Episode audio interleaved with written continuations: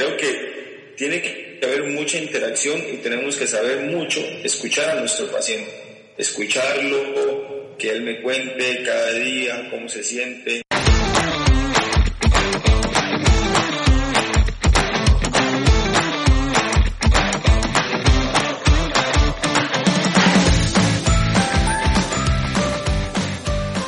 Hola a todos, mi nombre es Miguel Ángel Muñoz y están escuchando Adictos a la Fisioterapia, el podcast que busca compartir ciencia, conocimientos y experiencias de grandes profesionales que revolucionan la fisioterapia.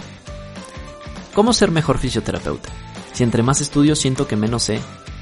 Esa es una pregunta que todos nos hacemos en algún momento de nuestra vida profesional. Pero ¿cómo lo consigo?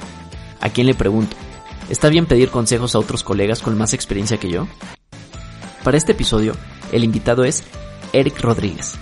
Eric es un fisioterapeuta costarricense apasionado por la fisioterapia deportiva, con más de 10 años de experiencia clínica, reconocido por su trabajo individualizado con futbolistas profesionales como Carlos Salcedo, Marco Fabián, Kendall Waston, entre otros. Quédate para conocer más sobre el tema de hoy. Cómo ser mejor fisioterapeuta.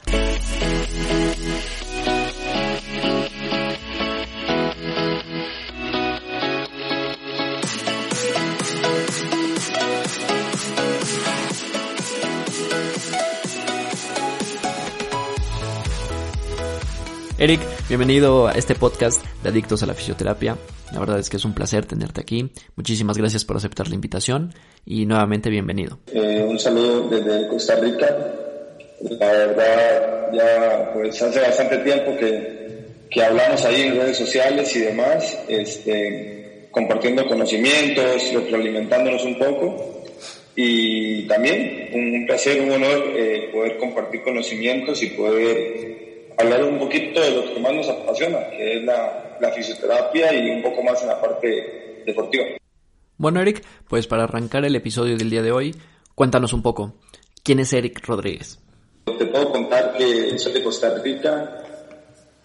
Hace 13 años trabajo en la parte de fisioterapia deportiva con jugadores en equipos de fútbol profesionales y con jugadores de manera personal estoy trabajando con jugadores mexicanos. Eh, ya tenemos siete años trabajando con ellos. Y bueno, acá, acá estamos eh, intentando siempre estar actualizados y con los mejores tratamientos que hayan en la fisioterapia a nivel mundial. Muy bien, Eric. Pues para los que te seguimos en redes y seguimos tu trabajo, pues sabemos que has trabajado con muchos futbolistas mexicanos, muchos de ellos seleccionados, nacionales, como Carlos Salcedo, Marco Fabián. Eh, Cuéntanos un poco cómo fue que te has involucrado con ellos, cómo fueron tus inicios dentro de la fisioterapia deportiva y sobre todo eh, para elegir trabajar con futbolistas de una manera individualizada y no en un equipo de fútbol como lo hiciste en su momento.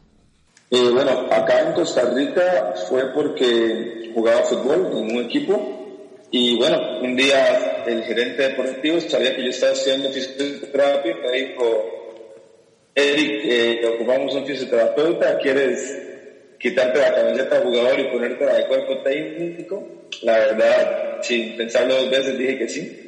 Y trabajé siete años en esta institución, la Asociación Deportiva San Carlos, eh, que es el pueblo donde yo soy eh, originario, acá en Costa Rica, San Carlos. Eh, después de esto, otro jugador que se llama Álvaro Saborío, que jugaba en ese momento en la MLS con el Real Salt Lake y Utah, pues me invita a ir a, su casa para recuperarle una lesión que estaba sufriendo. Y eh, Álvaro es compañero en ese momento de Carlos Salcedo. Carlos tenía cerca de 19 años, a lo mucho 20. Estaba recién debutando profesional, había jugado dos o tres partidos. Y pues ahí conocí a Carlos, eh, le ayudé con un par de tratamientos que estaba necesitando. Y bueno, realmente empezó una bonita amistad que hasta hoy se mantiene y después de que Carlos se fue a Chivas y demás, él siempre me siguió llamando y pidiendo colaboración con todos sus tratamientos.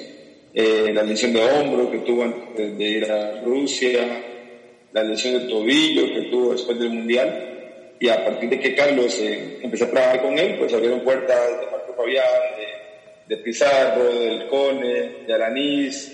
Ahora he estado hablando con Javier Aquino, que también quiere un tipo de colaboración. Y bueno, ahí se ha ido eh, dando la colaboración a otros jugadores también en el fútbol mexicano. Pues felicidades, Eric, por ese gran trabajo que estás realizando. Y bueno, para entrar al tema de hoy, que es cómo ser mejor fisioterapeuta.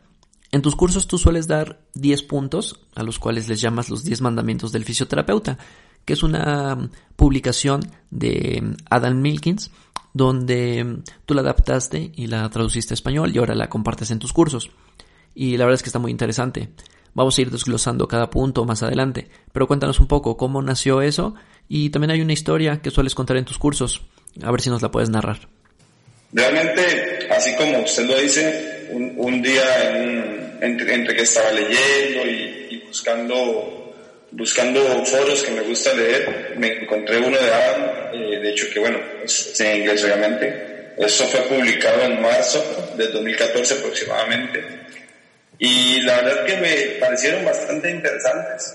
No es nada científico, de dejarlo claro, ni nada que hay que cumplir como decir al pie de la letra y demás, pero si nos sentamos eh, fríamente a, hablar sobre esto, la verdad tienen, eh, tienen mucho, mucha ciencia y realmente viéndolo desde un tema más de relacionamiento clínico, eh, la verdad que me encantan. Me encantan y, es, y está muy relacionado con la línea de trabajo que yo tengo. Entonces, eh, básicamente con, con, el primero que cuando hago, cuando hago mis cursos y voy a hablar sobre, sobre este tema, me gusta contar la historia de Walter Ferreira. Walter Ferreira, que, en paz descansa, eh, fue el kinesiólogo, es un kinesiólogo uruguayo de muchísimos años de trayectoria en el Nacional de Uruguay y que siempre trabajó también con la selección uruguaya de fútbol.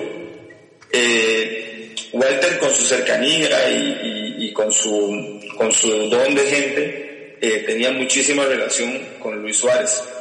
Para mayo de 2014 Suárez se rompe los meniscos y eh, debe someterse a una cirugía. El primer partido de Costa Rica, el primer partido de Uruguay en el Mundial de 2014 precisamente fue contra Costa Rica. Y ese partido Suárez se lo pierde porque el protocolo de rehabilitación estaba para aproximadamente tres semanas. Fue una, fue una meniscopatía y más o menos se había protocolizado tres semanas, porque eso fue a finales de mayo, principios de junio. Eh, el tema de esta historia va de que Walter, unos meses antes, es diagnosticado con cáncer. Y, y aún así, aún así con ese diagnóstico, él nunca, él nunca eh, deja de tratar a Suárez ni antes del Mundial, y aún así acceder a ir al Mundial y a el tratamiento durante la Copa del Mundo. Eh, dicha para los costarricenses, Suárez no pudo jugar ese primer partido y nosotros lo ganamos. Y bueno, ya el partido contra los ingleses, recordamos los goles que hizo Suárez y lo pueden buscar ahí si tienen a mano una computadora, ponen goles de Suárez y le da dándolo con, con Ferreira y se ve donde Suárez mete el gol y se va directamente donde su kinesiólogo a abrazarlo y agradecerle todo eso.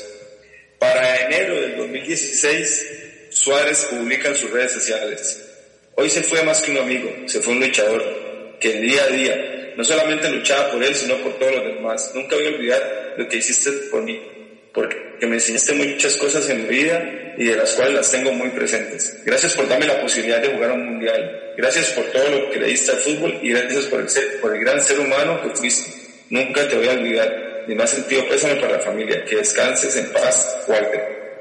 En 2016, en enero del 2016, Walter eh, fallece y bueno, este, el, el, reconocimiento que Suárez le da en redes, en entrevistas, la verdad que, que es bastante impactante para los que estamos en, en este medio. ¿Qué quiero recalcar acá? Eh, y bueno, Miguel, tú también lo, creo que vas a estar de acuerdo conmigo. El, la pasión o el compromiso más bien, el compromiso que en este caso tenía Walter sobre, sobre la profesión, porque no quiero, aquí no es hablar de fútbol, ni hablar de estrellas de fútbol, ni un mundial, simplemente por su compromiso con el paciente, de que el paciente pudiese cumplir ese sueño, pudiese cumplir esa meta, ese objetivo. Sí, por supuesto, totalmente de acuerdo contigo, Eric. Yo creo que mm, Walter fue un kinesiólogo que entregó prácticamente toda su vida o gran parte de su vida al fútbol y que al final, bueno, pues fue recompensado y se hizo público esa historia y, y bueno, eh, me parece sensacional. Pero ya entrando al tema del día de hoy, que es cómo puedo ser un mejor fisioterapeuta, pues venos contando sobre esos 10 mandamientos, esos 10 puntos que tú das en tus cursos. Cuéntanos cuál es el número uno. Exactamente. Bueno, este, esa es la introducción y, eso se los dejo ahí como tipo de, para analizarlo y para, pensar un poquito sobre eso. Ya yendo en materia específica, eh, el mandamiento número uno o la recomendación número uno, como quieran llamarle, será siempre tratamientos activos sobre tratamientos pasivos. Te pongo un ejemplo. Eh, vamos a ver, el clásico, una lesión de tobillo que en tiempo atrás, bueno, no sé cómo lo estarán manejando hoy día en México, llegaban al, donde el traumatólogo le ponen un yeso y, le dicen al paciente, ahí se para la casa tres semanas, tal vez para un 15 grado 1 y no se quite ese yeso. O sea, un tratamiento completamente pasivo cuando hoy día conocemos de que hay botas de neopreno con, que se quitan y se ponen con toda facilidad y ese paciente puede ir a terapia, se le puede hacer crioterapia, se le puede poner el game se le puede hacer un masaje de retorno venoso, se podrían hacer movilizaciones de falanges, algunas movilizaciones inclusive de dosificación sin ningún problema eh, y podríamos introducir técnicas de hidroterapia, eh, o sea, que el paciente se introduzca en la piscina y que quizás no apoye el pie, pero pueda realizar algún tipo de movimientos o simplemente un tema de cardio dentro del agua o un tema de cardio una bicicleta estacionaria, en fin. Entonces, quiero hacer mucho énfasis en este primer punto, siempre tratamientos activos sobre, sobre tratamientos pasivos. Sí, por supuesto, este es uno de los principios que me, me gustan más, porque pues tiene toda la razón. Yo creo que la mayor parte del tiempo debe ser un tratamiento activo es decir, con ejercicios, educar al paciente para que los pueda aceptar de una muy buena manera y enseñarle que no es malo moverse, que puede hacer ejercicios con dolor o con molestias. Entonces, obviamente bien dosificados, controlando cargas, controlando ese margen de dolor, pero se pueden hacer perfectamente y le van a ayudar muchísimo. Entonces, es un punto que a mí me parece sensacional. En lo personal, mis terapias suelen ser el 80% activas, el 20% pasivas. Y la verdad he tenido muy buenos resultados. Entonces, yo creo que así debería ser. Y bueno, pero también rigiéndose, pues, de que mm, la fisioterapia se basa en el movimiento. Y bueno, Eric, entonces pasamos al punto número 2. Claro. Eh, número 2, por pacientes, por pacientes más fuertes. ¿Qué quiero decir por pacientes más fuertes? Si, si estoy teniendo un paciente con un ligamento cruzado anterior, con, un desgarre, eh, X lesión, no, este punto va muy de la mano con el número uno. No puedo permitir que toda la función que mi paciente traía previo a la lesión, todas esas capacidades físicas, fuerza, resistencia, capacidad aeróbica, capacidad anaeróbica, se pierdan. Entonces, ocupo, ocupo pacientes fuertes, no puedo darme el lujo de perder esas capacidades durante mis procesos de rehabilitación. ¿Cómo voy a hacer para obtener o para mantener fuerza en, en mis pacientes durante esos tratamientos? Básicamente por medio del movimiento. Ya de ahí yo ya tendría que idearme dependiendo de mi paciente, de mi lesión, en fin, ¿qué puedo hacer yo? ¿Qué puedo hacer yo? Eh, todo eso yo lo tengo ilustrado con imágenes y demás. Por ejemplo, en esta imagen estoy viendo un trabajo que está haciendo Salcedo en un, ejercicio de prensa, prensa de piernas en el gimnasio, donde tiene inmovilizado su pie izquierdo con una bota, pero su pie derecho, por ejemplo, esto es día 4, día 5 postquirúrgico, donde su pie derecho está haciendo el ejercicio de fuerza y no es un ejercicio de fuerza, tampoco quiero hipertrofiar el lado sano y dejar botado el lado lesionado. Simplemente lo que quiero es estimular y no perder esos patrones que ya, que ya había ganado. Entonces, siempre o la mayoría de mis tratamientos van a ir acompañados, obviamente, del movimiento, buscando un objetivo de no perder capacidades físicas y específicamente el tema de la fuerza. Y yo le agregaría ser fuertes también mentalmente, no solamente físicamente, yo creo que la parte mental juega un papel muy importante para poder desarrollar nuestro tratamiento de una manera correcta y de que ese tratamiento sea efectivo. Porque si mentalmente no está bien nuestro paciente, no va a funcionar el tratamiento o no va a funcionar de la manera que quisiéramos. No va a ser totalmente efectivo. Entonces yo creo que es algo muy importante también tener en cuenta no solo la parte física, sino también la parte mental. Y bueno, Eric, el tercer punto dice que el sistema nervioso es el rey. Algo en el que yo estoy totalmente de acuerdo. ¿Qué piensas? Exactamente, el sistema nervioso es el rey. Normalmente estamos acostumbrados eh, los fisios a tratar fascias, tendones, eh, músculos, en fin. Últimamente nos hemos adentrado un poco en el mundo de la neurodinamia o la neuromodulación y hemos obtenido muy buenos resultados en estos tratamientos.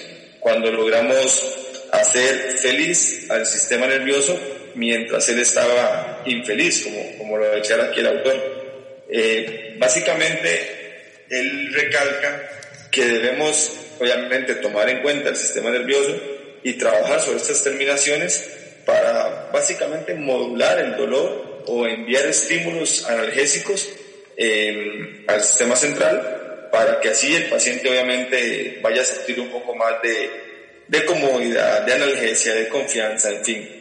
Este, la verdad que es un punto bastante interesante que en los últimos años lo he aplicado y me ha funcionado bastante bien. Sí, y también hay que mencionar que la neuromodulación nada más es hacerla de una manera invasiva, con agujas, que tú sueles hacerla mucho, sino que también esa neuromodulación se puede dar con terapia manual, se puede dar con ejercicio, al educar al paciente, al simplemente ponerle atención, ya estamos neuromodulando el dolor. Entonces, ese concepto se está poniendo mucho de moda, sobre todo aquí en México, muchas certificaciones y demás de neuromodulación invasiva. Sin embargo, el término no solamente se refiere a eso, y hay que tenerlo en cuenta. El término se refiere a eh, cualquier técnica, neurodinamia, terapia manual, ejercicio. Con todo eso podemos lograr neuromodular. El siguiente punto es interacción antes que intervención. Y yo estoy totalmente de acuerdo con este punto.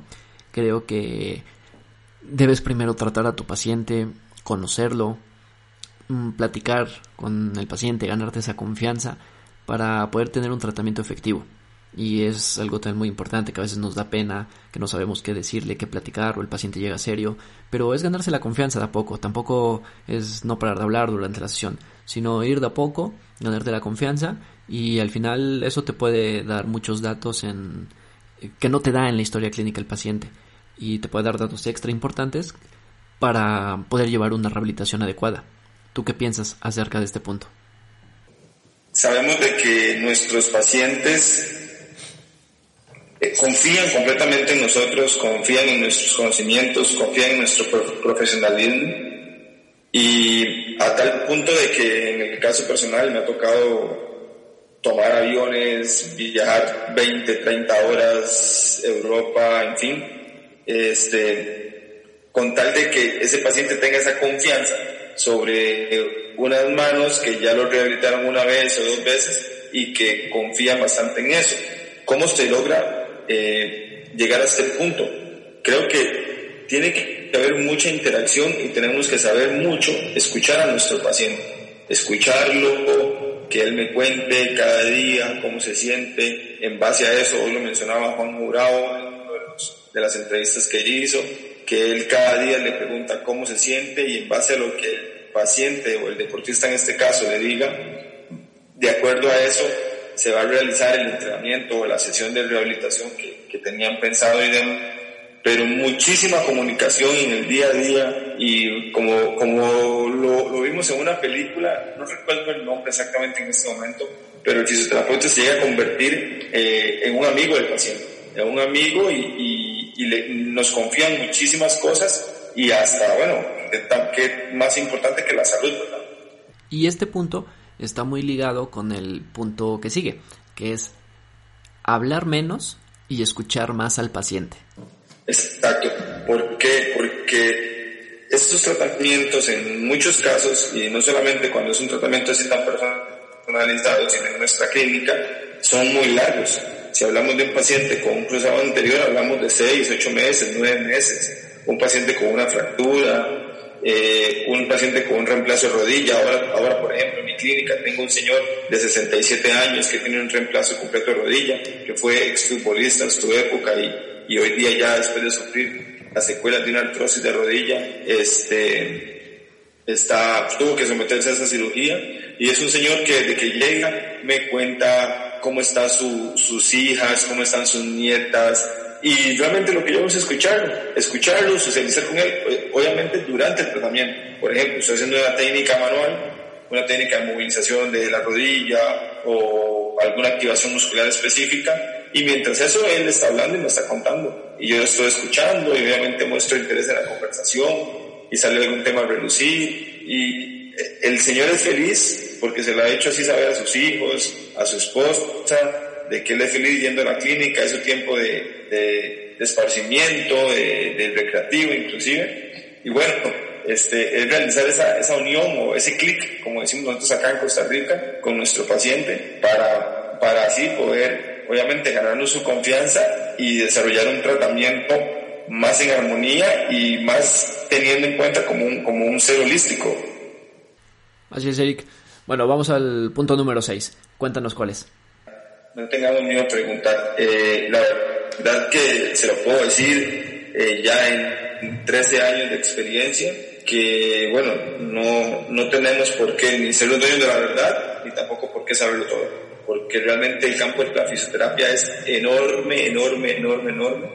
Y cada día salen cosas nuevas. Yo el otro día había subido un video a YouTube en 2011 donde lo que hacía en ese momento en el equipo de San Carlos y es completamente diferente a lo que hago ahora.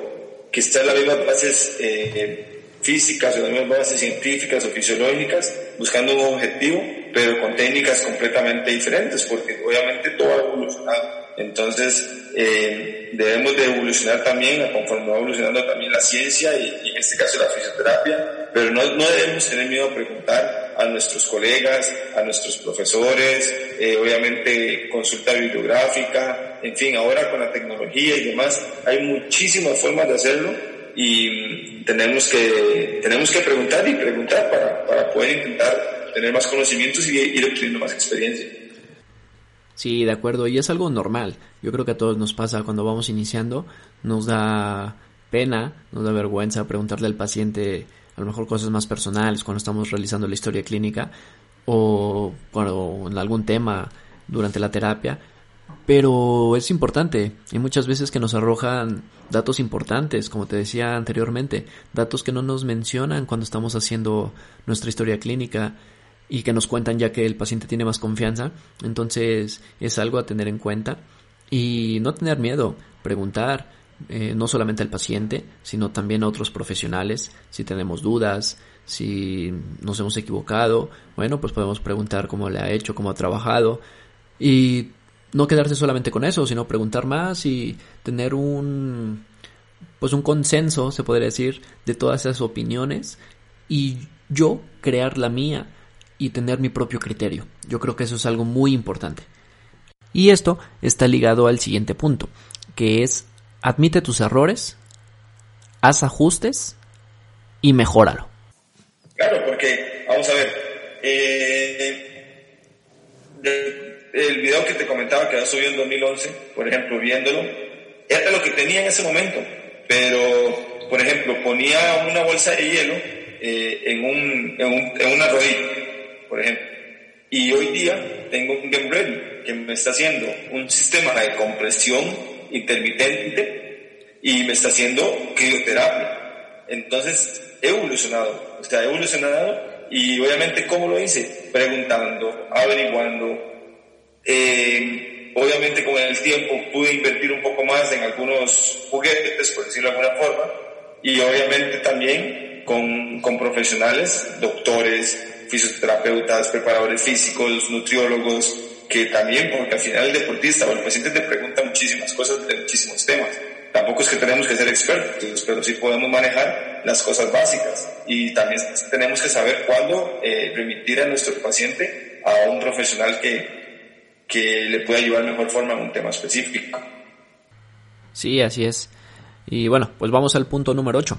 El punto número 8 nos dice que no tengamos miedo a pedir ayuda. Básicamente va a ir muy, muy ligado también al, al número 6, que era no, no tener miedo de preguntar. Eh, pero aquí va a ir también el tema de pedir ayuda en base a experiencias, a aportes, a estudios, a personas que, por ejemplo, a mí me ha pasado muchísimo de que una de mis limitaciones, y te lo digo acá, era el tema del inglés y en el tiempo lo he tenido que ir eh, estudiando, aprendiendo, retroalimentando, a tal punto que paso molestando a mi teacher, tengo mi teacher personal y es la que me pasa ayudando y que vamos a hacer esta traducción, vamos a hacer este paper, vamos a, trabajar, a trabajar en temas de pronunciación, en fin, muchísimas cosas que, que se tienen que trabajar en, este, en esta parte del inglés porque hay muchísima bibliografía en inglés.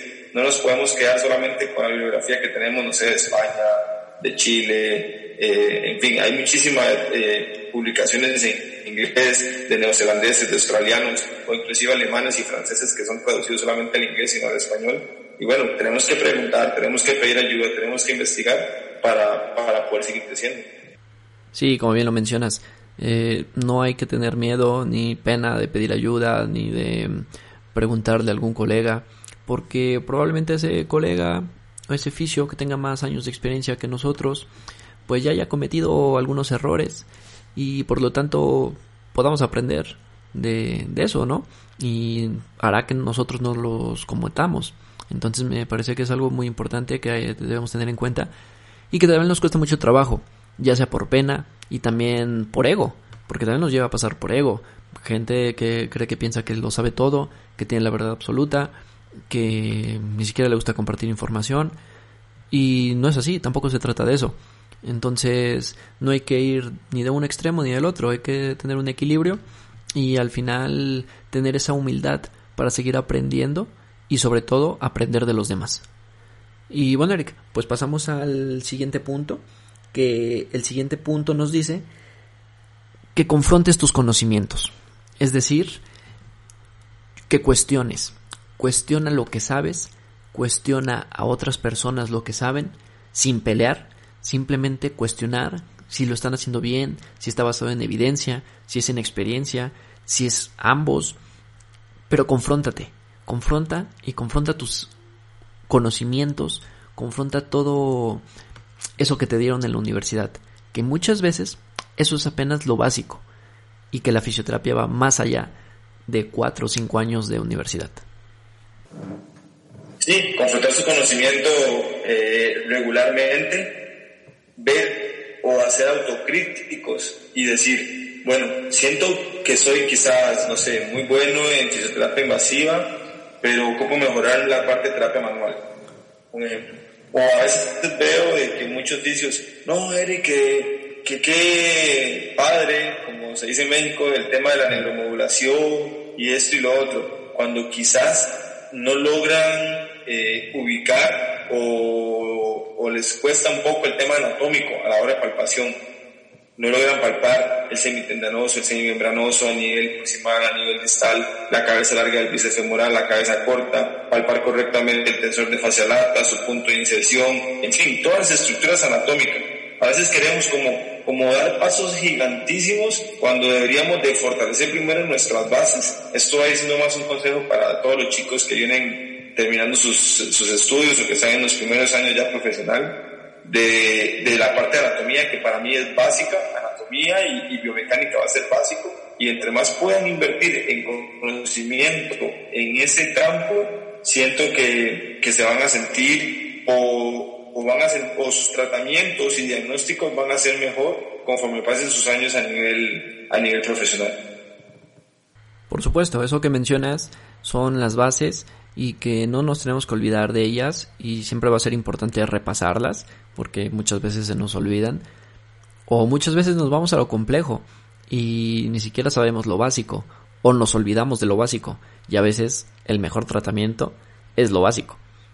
Yo les digo mucho a mis practicantes, a algunos alumnos o en los cursos, que piensen y primero de lo básico a lo complejo y que tengan las bases básicas y después se van a técnicas. ¿Por qué? Porque es como si construyeras una casa y no puedes construir una casa partiendo del segundo piso. Debes tener unos cimientos fuertes para poder construirla. Entonces, y a de de los pisos que tú quieras. Entonces me parece algo muy importante. Y bueno, Eric, pues pasamos al, al último punto. El último punto, o el décimo mandamiento del fisioterapeuta, es leer mucho, estar en capacitación constante. ¿Qué me dices acerca de este punto? Leer más, bueno, actualización constante, una actualización constante. ¿A base de qué? Lo más cercano que tenemos va a ser la lectura, pero podemos leer papers, leer libros, leer blogs, ahora inclusive podemos leer Twitter y podemos aprender en Twitter, en Instagram, en fin, en las redes sociales que, son de bastante ayuda. Podemos escuchar un podcast como este donde, donde nos vamos a retroalimentar y estamos escuchando quizás dos fisioterapeutas que, que ya tienen sus años de experiencia y nos están dando algunos tips que nos pueden ayudar para nuestro futuro profesional. Y obviamente una de las cosas que yo más utilizaba para actualizarme o retroalimentarme era por medio de tipo entrevistas o llegaba un doctor al equipo yo decía, doctor, ocúpalo con usted, vea, tengo un paciente así, así, le exponía un caso clínico, le, le marcaba o le contaba el tratamiento que le estábamos haciendo y que quizás él nos diera su opinión en base a otras experiencias que él había tenido. O sea, en fin, intentaba como, como exprimirle la, la, información que él tenía y que a mí me iba a funcionar. Entonces, aparte de leer, hacía mucha retroalimentación por medio de entrevistas a los profesionales. Ese sería el punto número 10. Sí, totalmente de acuerdo contigo. Y el hecho de mm, tomar una capacitación, pues tampoco quiere decir que tomes la mejor o que tomes la más cara o con un ponente extranjero, porque no siempre va a ser la mejor. A veces nos ponen certificación internacional y si le cambiaran a curso, no van hablando del mismo. Entonces, no importa si es un curso, es una certificación, da igual el nombre. Preocúpate por el contenido, la cantidad de horas, quién es, el, el que lo imparte, cuál es su experiencia en el tema. Porque a veces llega un ponente que ni siquiera sabe sobre el tema, pero pues tiene un prestigio, pero en otro tema o en otra área. Entonces, cuando son todólogos, tampoco está tan, tan padre como decimos aquí en México. Debemos tener mucho pensamiento crítico en ese aspecto, en qué vamos a invertir. Ahora estamos en una época de muchas formaciones online. Yo he tomado muchas formaciones online de manera gratuita, con grandes exponentes de grandes áreas deportivas y totalmente gratis. Y hay otros, sobre todo aquí en México, que también son ponentes muy buenos, con un tema más sencillo que dura dos horas y ya hasta lo venden en dólares. Entonces es increíble, porque lo venden en dólares para tener más ganancias. No les preocupa el contenido ni lo que van a ofrecer. Entonces eso debemos ser mucho muy críticos en ese aspecto, creo yo. Y bueno, pues eh, cursos presenciales hay demasiados y pues al final que decidan bien en qué van a invertir. Y yo creo que eso aplica pues para todos todos los fisios, ya sean egresados o con bastante años de experiencia que pues ya se la deben saber. Y también yo creo que en estos tiempos el que no se prepara o el que no está en una capacitación constante de buena calidad es porque no quiere. Porque realmente ya hay demasiados recursos, hay demasiada información, demasiadas journals para estudiar por tu cuenta y no necesariamente debes depender de tomar una certificación o de que llegue esa certificación a tu ciudad. No es así, porque conozco muchas personas de bajos recursos que no tienen para pagar un curso ni siquiera en línea y son fisioterapeutas top, con mucho conocimiento, pero porque se ponen a leer, descargan libros, piden información y la aprovechan. Entonces, quien no se capacita en estos tiempos es porque no quiere. Y bueno, en el mercado pues, sabemos que también hay muy buenos cursos de muy buena calidad, como son los tuyos.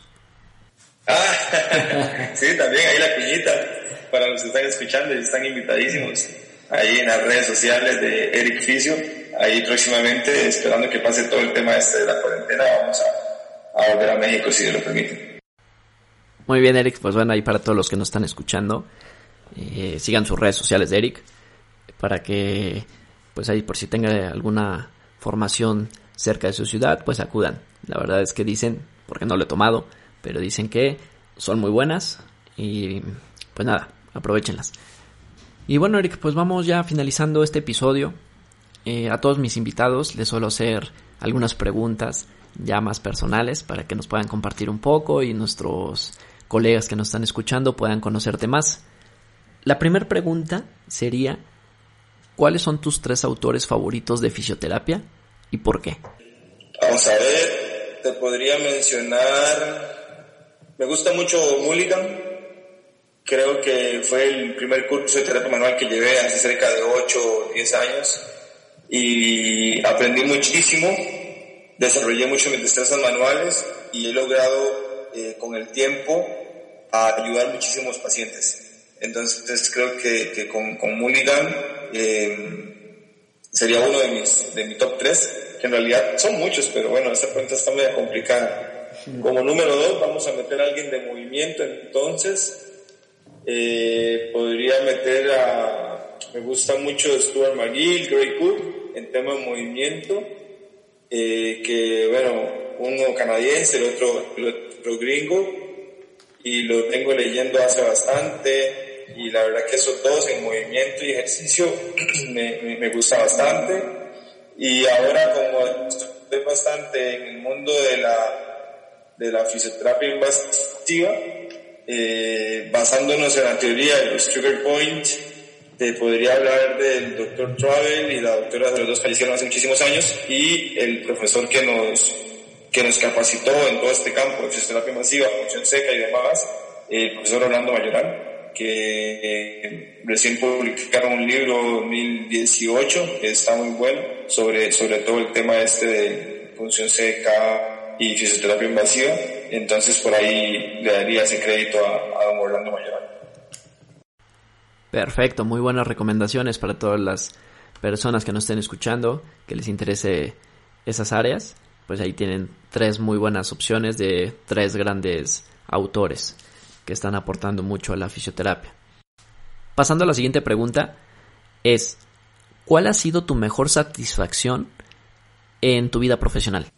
Bueno, realmente hay bastantes porque volver a ver al deportista en su hábitat natural, en su cancha de juego, en este caso un partido de fútbol, para mí es muy gratificante. Ver a su familia feliz, ver a su familia contenta, que ven a su, a su hijo, a su, a su esposo eh, dentro de una cancha otra vez haciendo lo que más le gusta, es bastante gratificante. Pero tuve una experiencia que me marcó mucho porque la viví desde cinco meses antes, que fue previo al Mundial de Rusia, Kendall Waston me empieza a hablar conmigo desde febrero para que le empiece a ayudar y durante cinco meses trabajé con él un tiempo de forma online, digamos, con información, trabajos que le mandaba y demás. Los últimos, el último mes, todo lo que fue el mes de abril y mitad de mayo, fue presencial en Vancouver y jugaba en el Whitecaps, en la MLS Estuve con él ahí cerca de cuatro o cinco semanas, afinando muchos detalles, haciendo muchos trabajos específicos y obviamente quitando algunos dolores que tenía por ahí. Previo a Rusia, junio de 2018, y, y tuve la oportunidad, gracias a Dios, de ir a Rusia como aficionado, ir a los partidos de Costa Rica y ver a Kendall eh, haciendo, pegándose un salto, como decimos nosotros, y metiendo un golazo de cabeza. Creo que eh, yo estando en ese momento en el lo habíamos hablado, lo habíamos soñado, lo, habíamos imaginado y verlo cumpliendo eso ante 50 mil personas, un estadio lleno, la verdad que realmente se, me, se me escalofría la piel con solo recordar esos momentos y creo que me marcó muchísimo ese, ese momento en el que Kendall metió ese gol porque me di cuenta de que si tú trabajas con, con amor, con esfuerzo, con compromiso, pues te, va a llegar el, momento y, y, los resultados se van a dar. Muy bien, Eric, pues qué grande experiencia, la verdad. Y bueno, cuéntanos, ¿cómo te ves en 10 años? Y en 10 años tendría 43.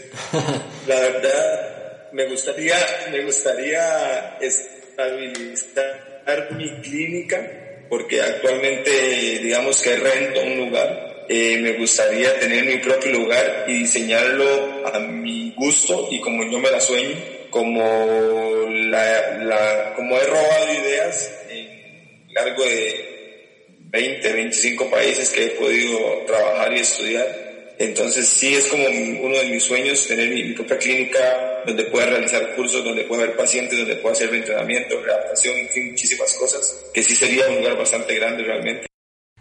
No, pues enhorabuena Eric, ojalá sea pronto, que sea antes de esos 10 años y ya sabes, te deseo lo mejor. Y por supuesto que nos tienes que invitar a la inauguración, igual y ahí grabamos otro podcast.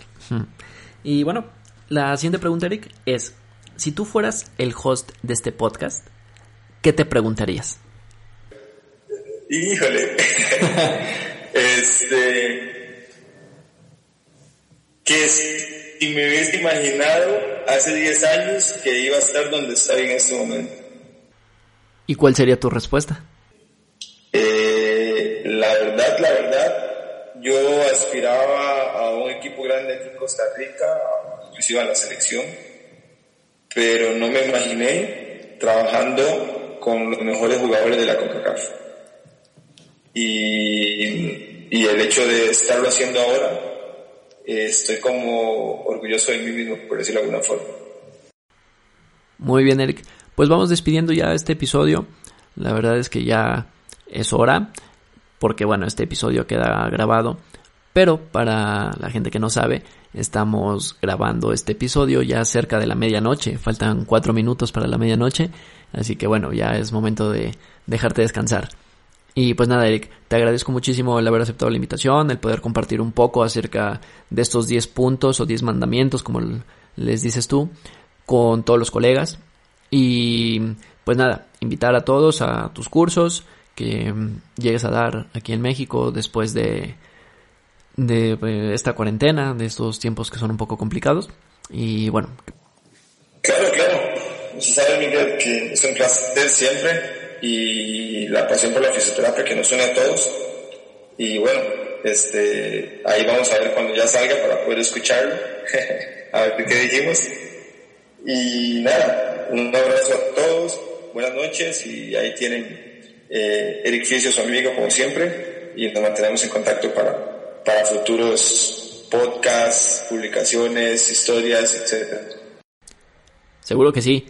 Y pues nada, Eric, nuevamente muchísimas gracias. Y ya nada más déjanos tus redes sociales para que toda la gente que nos esté escuchando pueda seguirte, pueda consultarte, preguntarte o llevarte a alguna otra ciudad para realizar algún curso. Ok, este, básicamente la red social que más utilizo es Instagram y el perfil o el nickname sale como Eric Fisio, Eric con CK y Fisio normal, FS, todo pegado, Eric Fisio. Perfecto, pues ahí están tus redes sociales para que todas las personas que nos estén escuchando puedan seguirte. Y pues nada, nuevamente muchísimas gracias por esta participación en, en el podcast y te mando un abrazo fuerte hasta Costa Rica. Buenas noches, por allá. Bueno, pues espero que les haya gustado este episodio de Adictos a la Fisioterapia. Recuerden que pueden seguirnos en Facebook e Instagram como arroba adictos a la fisioterapia y arroba migue-fisio. Y si les gusta este podcast, recomiéndalo con algún otro colega que crean que puede interesarle. Muchas gracias a todos y nos escuchamos el próximo viernes de Adictos a la Fisioterapia.